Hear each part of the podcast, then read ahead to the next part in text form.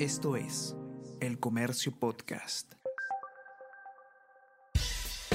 Buenos días, mi nombre es Soine Díaz, periodista del Comercio, y estas son las cinco noticias más importantes de hoy, viernes 26 de mayo.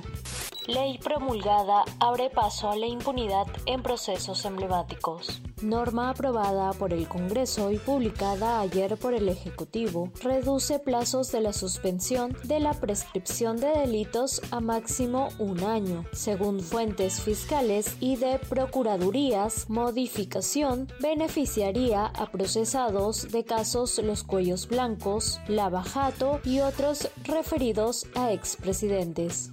Américo Gonza viaja al exterior antes de que se vote ley Mordaza.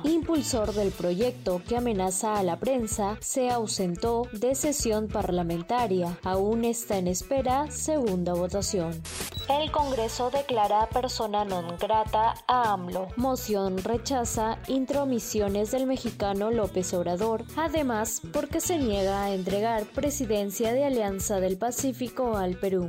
Agroexportadores revisan sus planes de contingencia ante eventual El Niño. Gremios del sector piden al Ejecutivo y gobiernos regionales contar con maquinaria para zonas críticas.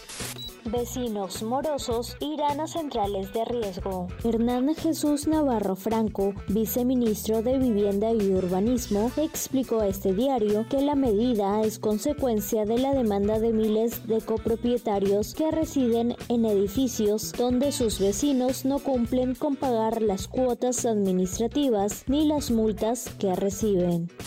Esto es El Comercio Podcast.